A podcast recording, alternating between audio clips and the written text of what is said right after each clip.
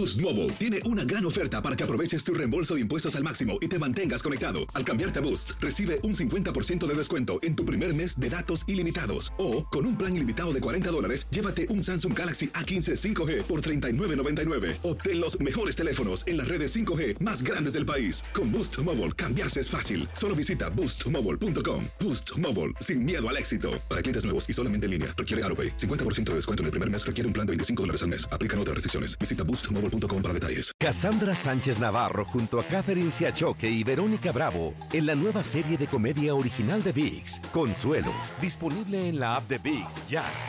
¿No se merece tu familia lo mejor? Entonces, ¿por qué no los mejores huevos? Ahora, Egglands Best están disponibles en deliciosas opciones. Huevos clásicos, de gallina libre de jaula y orgánicos de Egglands, que ofrecen un sabor más delicioso y fresco de granja que le encantará a tu familia. En comparación con los huevos ordinarios, Egglands Best contiene la mejor nutrición como 6 veces más vitamina D, 10 veces más vitamina E y el doble de omega 3 y B12. Solo Egglands Best. Mejor sabor, mejor nutrición, mejores huevos. Visita egglandsbest.com para más información.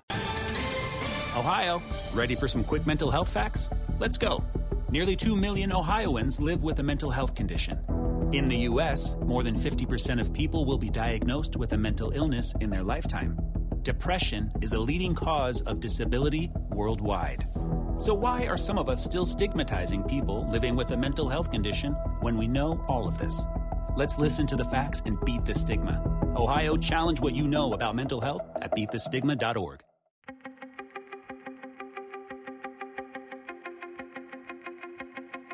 Temas importantes, historias poderosas, voces auténticas.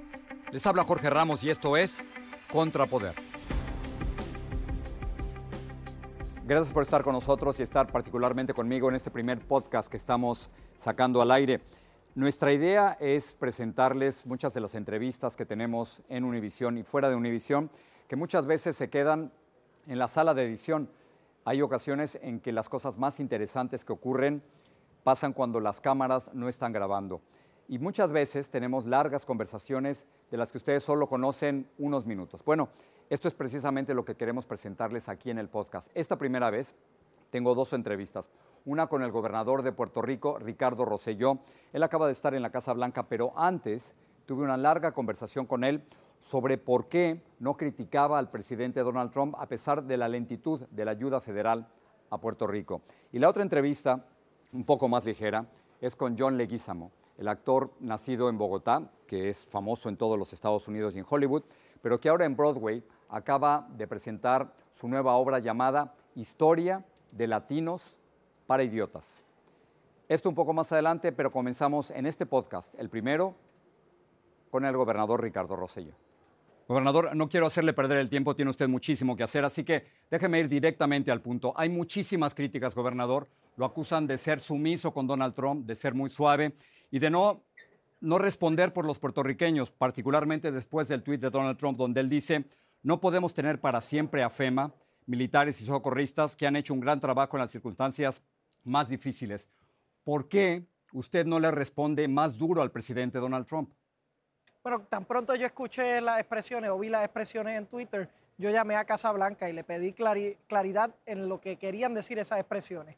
Aquí yo estoy para responder al pueblo de Puerto Rico, Jorge. Y por eso es que he estado incansablemente trabajando todos los días para que puedan llegar los recursos. Inclusive se pasó una legislación para traer recursos adicionales a Puerto Rico de emergencia a petición mía, tanto al Congreso como a Donald Trump.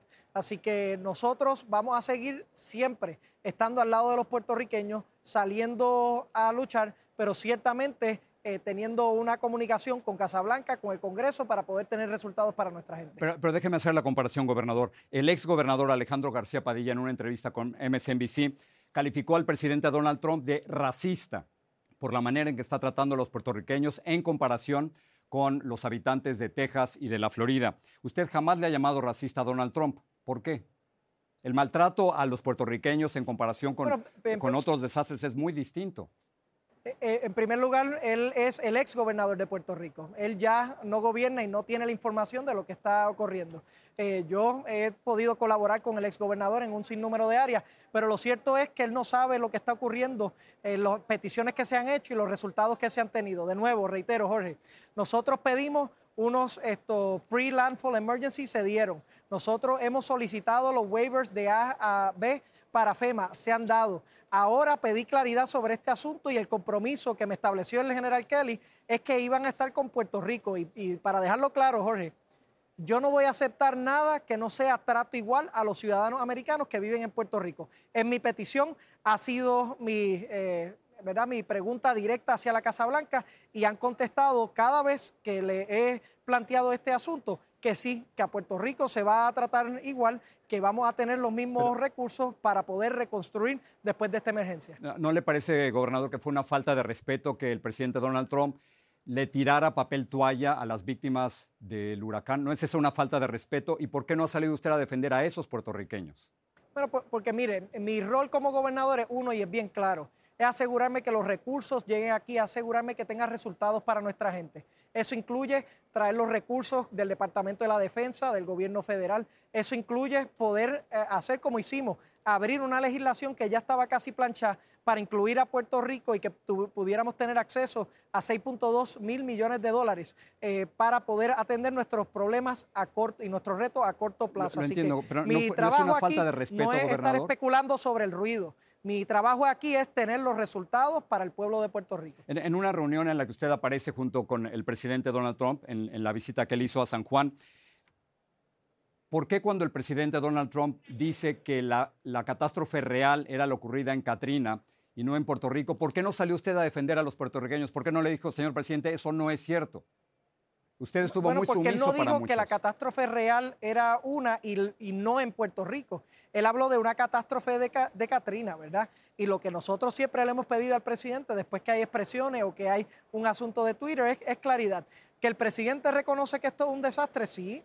Yo sobrevolé con él eh, la isla, él pudo haber lo que son cientos de miles de hogares que están destruidos en Puerto Rico y así lo reconoció en las conversaciones que nosotros hemos tenido y posterior en, las, eh, ¿verdad? los esfuerzos que se han hecho en Casablanca. No obstante, te reitero, ¿verdad, eh, Jorge? Yo voy a estar aquí luchando por el pueblo de Puerto Rico. Yo no me voy a conformar con algo que no sea menos que trato igual a los ciudadanos de Puerto Rico, eh, a los ciudadanos americanos que residen en Puerto Rico. Así que estaré trabajando como gobernador estaré siendo responsable, enfocado en lo que son los resultados y una vez esto, ¿verdad? Si se da el caso que no se tienen los resultados, voy a ser primero que voy a estar emplazando, pero a la medida que se tengan, a la medida que estemos trabajando, que se puedan ver eh, resultados para poder salir de la emergencia y reconstruir a Puerto Rico, también lo voy a estar alertando. Eh, la congresista Nidia Velázquez tiene una opinión muy distinta a la forma en que Donald Trump ha tratado a los puertorriqueños. Esto es lo que ella dijo.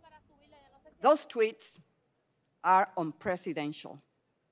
They don't need this type of insult. So to kick fellow citizens when they are down is shameful. Que, que patear a los conciudadanos cuando están abajo es vergonzoso. ¿Usted cree que Donald Trump ha maltratado a los puertorriqueños, como dice la congresista Nidia Velázquez? E, esa es la, la opinión de la compañera eh, Nidia Velázquez. Lo cierto es que, de nuevo, mi enfoque ahora mismo es que puedan venir los recursos y las ayudas para los puertorriqueños. Ahora estamos en una fase de emergencia, Jorge. O sea, Tratar de hablar de lo que dice uno o lo que dice otro no es el enfoque y no es la prioridad mía. La prioridad mía, que debe ser la prioridad de todo el mundo, es enfocarnos en el trabajo y tener resultados. ¿Cómo traemos más recursos para Puerto Rico? ¿Cómo resolvemos los problemas más efectivamente? ¿Cómo hacemos llegar agua y comida a todos los pueblos y a todos los ciudadanos en Puerto Rico? Ese es mi enfoque y podrás entender que eh, yo no estoy atento al, al Twitter ni a eh, esa discusión, estoy atento a los resultados para mi pueblo. Pero quizás la pregunta es, ¿por qué ha sido tan suave con Donald Trump? La, alcaldesa de San Juan, Carmen Yulín Cruz, también ha sido muy dura. Dijo lo siguiente. Yo creo que la catástrofe real ha sido las expresiones del presidente Trump. Nos ha dicho vagos, nos ha dicho mantenidos, nos ha dicho que deberíamos haber pagado la deuda. Esto se trata de dos cosas, Jorge, de salvar vidas y de respetar en el proceso al pueblo puertorriqueño y el presidente Trump no lo ha hecho. Quizás, gobernador, lo que quiero entender es por qué usted sigue tratando también al presidente Donald Trump y muchos puertorriqueños, muchos líderes puertorriqueños no lo hacen. E, ¿Está usando psicología con Donald Trump? ¿Cree que tratarlo por las buenas va a dar mejores resultados? No sé, estoy tratando de entender su actitud. Sí, miren, e, esto es bien sencillo. Yo estoy aquí para tener resultados, ¿verdad? no para enfocarme en lo que se está diciendo, lo que se están hablando. Ahora acabo de escuchar una expresión donde se dice que la catástrofe real eh, por, por medio de la alcaldesa es lo que está diciendo Donald Trump cuando todos los días nosotros estamos viendo que la catástrofe real es lo que ocurrió aquí en Puerto Rico, es un huracán, ha costado eh, daños masivos. En eso es lo que nos tenemos que enfocar, no es lo que uno diga o en lo que el otro diga. Sí, pero no hay racismo en la forma en que Donald Trump los ha tratado, gobernador. Es mantenerme, mantenerme trabajando para que el pueblo de Puerto Rico pueda tener los resultados como son ahora la medida legislativa que se pasó con 6.2 billones de dólares, como el esfuerzo que hemos trabajado con el Departamento eh, de la Defensa para traer ya 14 mil eh, activos que están trabajando en áreas de ingeniería, en áreas de salud, en áreas de logística a través de todo Puerto Rico. Así que ese va a ser mi enfoque todo el mundo tiene eh, el derecho a expresarse como ellos entienden. Algunos líderes van a expresarse de una manera,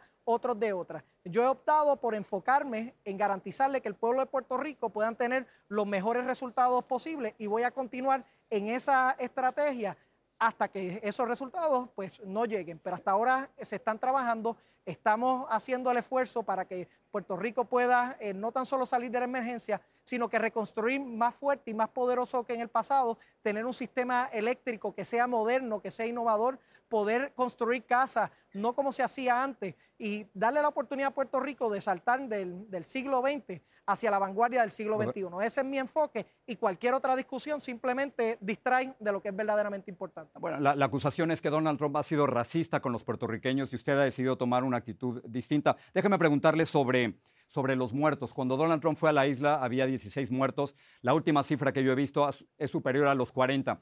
Siguen muriendo puertorriqueños y a pesar de todo eso, su actitud con Donald Trump sigue igual, gobernador. No, pero, pero es que, miren, la, la, razón de las muertes que se están contabilizando son muertes que ocurrieron dentro de la tormenta, directa o indirectamente sobre el asunto de la tormenta, que no teníamos información que no teníamos comunicación con algunos de los municipios, ¿verdad? Por lo general, esos son, eh, salvo algunas que han ocurrido, eh, ¿verdad? Por, por, causa de alguna enfermedad. Eh, pero tratar de decir que, que, que, esas muertes ocurrieron porque alguien dijo algo no, o no, dejó por falta de ayuda, gobernador. Es por falta de ayuda, porque la ayuda que necesita no ha llegado. o sea, las muertes y los heridos es por falta de ayuda que el gobierno de Donald Trump no les ha llevado a tiempo. Jorge, yo estoy aquí, mira, mira la realidad y yo sé que tú comprendes esto. Puerto Rico es una isla diferente a donde, eh, eh, ¿verdad? A Miami o a Florida, donde podían recibir ayuda de otras partes. Nosotros tuvimos los puertos cerrados por varios días. El aeropuerto no funcionó, no funcionó a cabalidad hasta unos cuantos días después. Ahí empezó a llegar la ayuda rápidamente, pero estábamos limitados. Si esto pasa en Texas o si pasa en la Florida, pueden venir en carro desde otro estado a ayudar, como en la Florida, por ejemplo llegaron 31 mil activos de energía eléctrica a ayudar rápidamente de los estados que son periferales. Aquí en Puerto Rico no teníamos esa ayuda. ¿Y qué es lo que tenemos que hacer? Pues tenemos que empezar a traer todo el equipo por aire o por barco. Ayer estaba viendo cómo llegaban los Antonov, que son los aviones más grandes del mundo, con lo que son equipos para restaurar energía eléctrica. Lo mismo con comida, lo mismo con agua. O sea, lo que, lo que yo estoy diciendo, hemos visto cómo ha subido dramáticamente las misiones a través de todo Puerto Rico. Al principio estábamos limitados, pero ya van más de 120, 130 misiones todos los días a distintos municipios en Puerto Rico, lo que implica que todos los municipios son impactados todos los días. Decir que no se ha estado trayendo ayuda, simplemente no es correcto. Ahora bien, que se tiene que hacer más, yo soy el primero que siempre lo reitero, que tenemos que estar anticipando los retos de cara al futuro, pues por supuesto, por eso hice un llamado a que si no se daban eh, las ayudas que necesitábamos, pues Puerto Rico podía caer en una crisis humanitaria, eso lo establecí de manera bien clara. Si no trabajamos con los fondos de salud, ahora mismo tenemos un sistema de hospitales que está corriendo en su mayoría en generadores, no hay manera que eso pueda ser sostenible y por lo tanto tenemos que trabajar para tener más recursos y hacer más. Exacto. Pero decir, minimizar esto, Jorge, en decir que no se ha ayudado, simplemente no es, no es correcto. Lo, entiendo, pero lo, que Donald Trump está diciendo ahora en su tweet es que no quiere mantener ahí a FEMA, a los militares y a los rescatistas. Eso en este momento para muchos es totalmente irresponsable y usted, gobernador, con todo respeto, parece estar defendiendo a Donald Trump.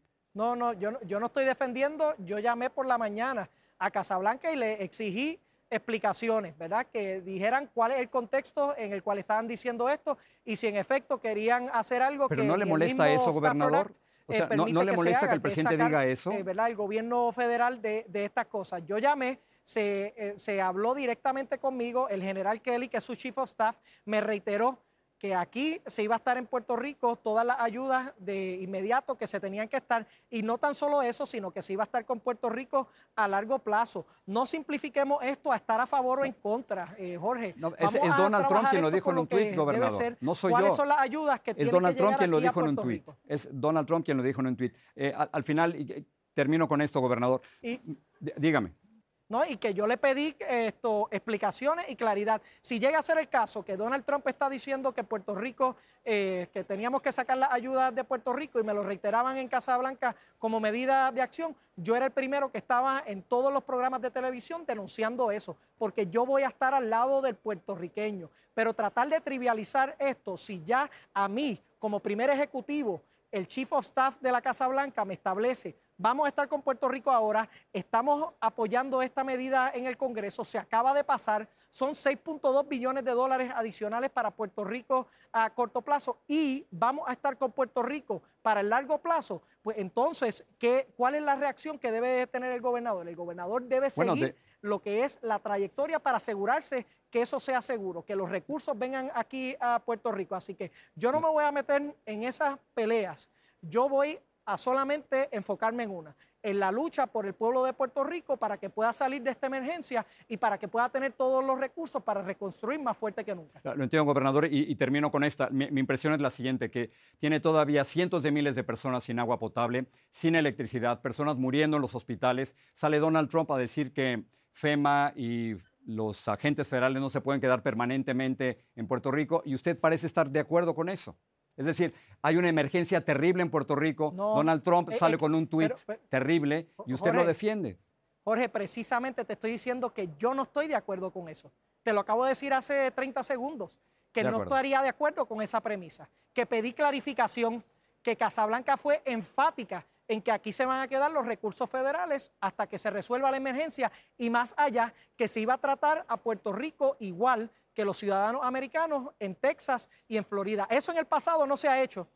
Eso en el pasado, el trato igual a los ciudadanos de Puerto Rico no se ha hecho. Yo voy a estar velando para que eso sea, y tú y yo hemos tenido algunas conversaciones donde hemos hablado sobre ese trato desigual. Ahora es que se van a ver cuando los resultados estén viniendo, cuando se esté llevando la ejecución, si en efecto se trata a los puertorriqueños como se ha Pero- comprometido tanto la Casa Blanca como el Congreso, el trato igual de los puertorriqueños ante la recuperación de este evento va a ser lo que nos va a decir si Puerto Rico, en efecto, se va a tratar los ciudadanos americanos que viven en Puerto Rico igual a los de Texas, a los de Florida o a los de cualquier que ya lugar. se está viendo, Yo confío gobernador. que sí será así y te garantizo que voy a estar luchando para que sea así. Exacto, pero es que ya se está viendo. La jamás yo escuché al presidente Donald Trump, ni nunca leí un tuit de Donald Trump diciendo que FEMA y que el gobierno federal y que los militares iban a ir de la Florida después de Irma o de Texas después de Harvey. Y en cambio está diciendo exactamente lo mismo, está diciendo eso sobre Puerto Rico. Eso no me parece justo, eso no me parece que es trato igual.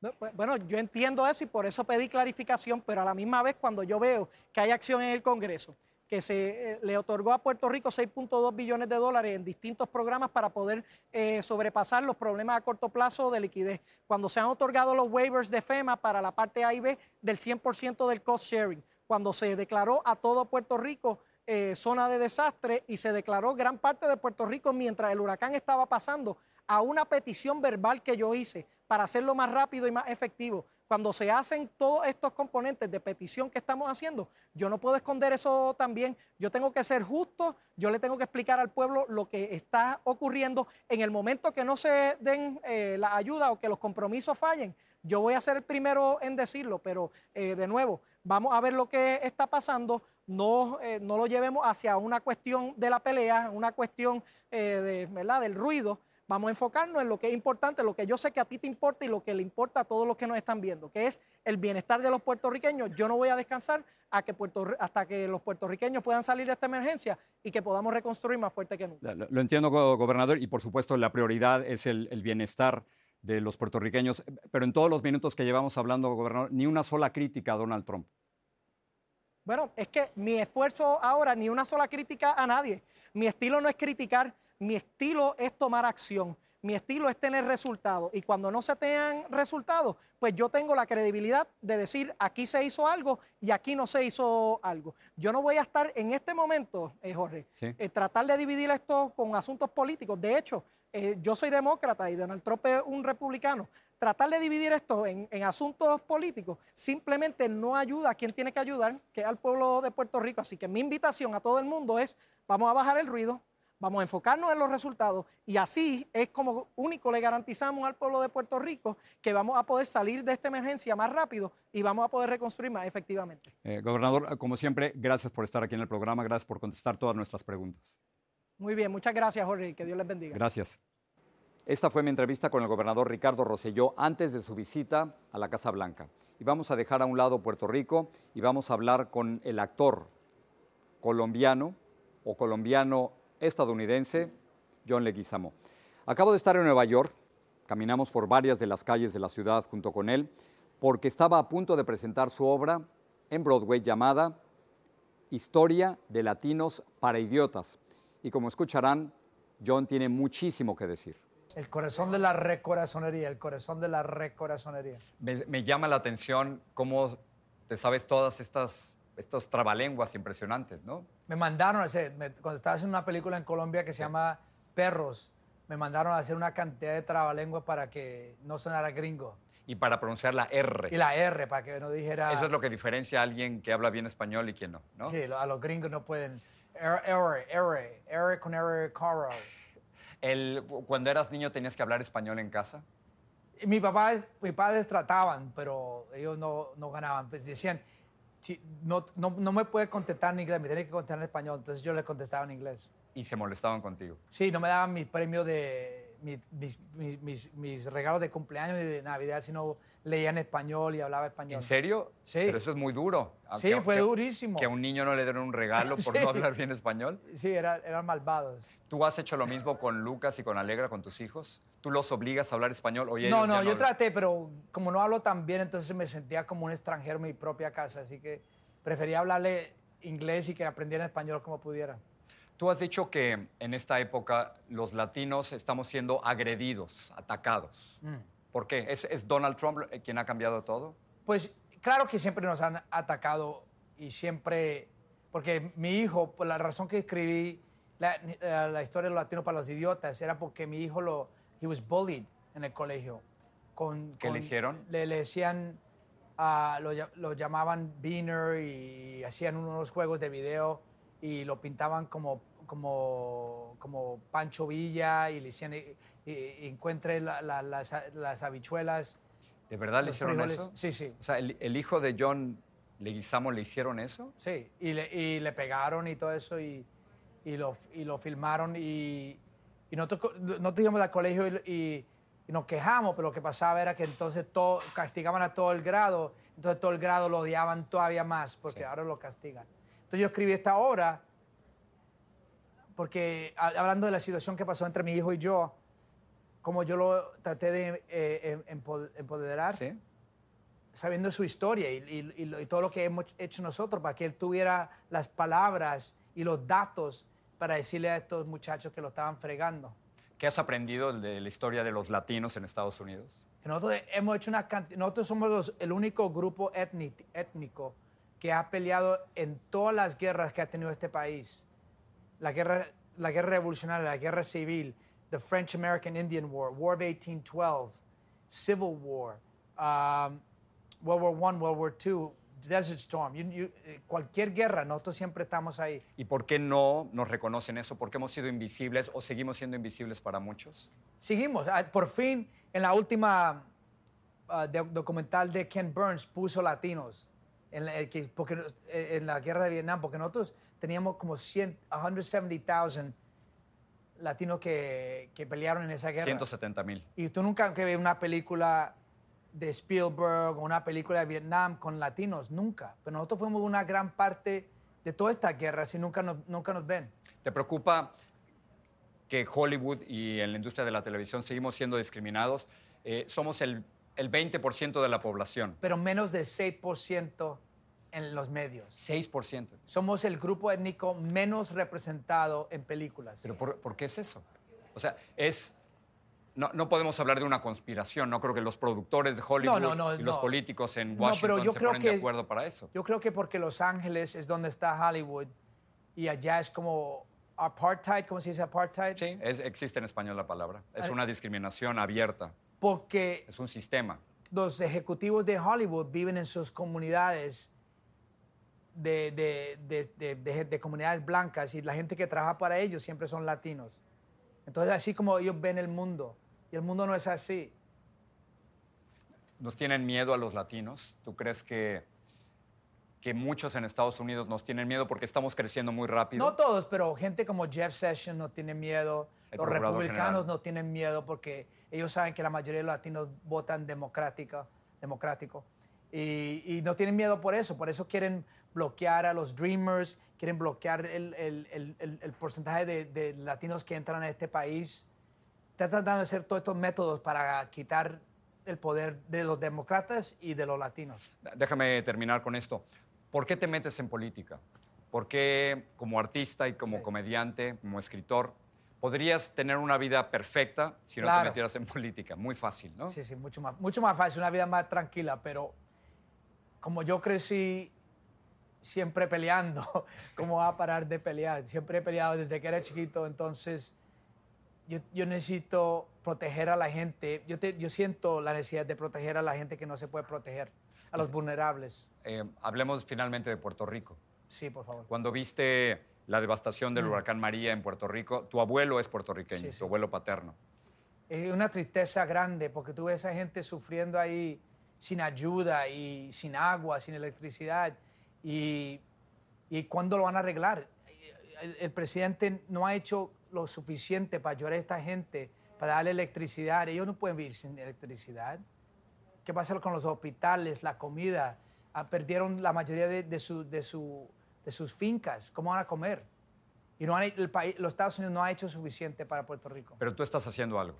Yo estoy haciendo todo lo que yo puedo. Yo he, dona- eh, eh, he hecho mis contribuciones financieras. También hago muchas PSAs eh, pidiendo dinero de los americanos para que lo manden a Puerto Rico. Estamos ah, comprando 2.000 paneles solares para mandar a Puerto Rico con el director Doug Lyman y el productor Avram Ludwig. Entre los tres estamos comprando y ayudando a conseguir más dinero para, para mandar estos paneles lo más rápido posible. Perfecto. John, muchas gracias, te lo agradezco. Gracias por hablar con nosotros. Gracias, un placer siempre y un honor hablar contigo. Te lo agradezco. Gracias por estar con nosotros en este primer podcast. Lo estaremos presentando todos los lunes en este mismo lugar. Hasta la próxima semana y gracias por oírnos.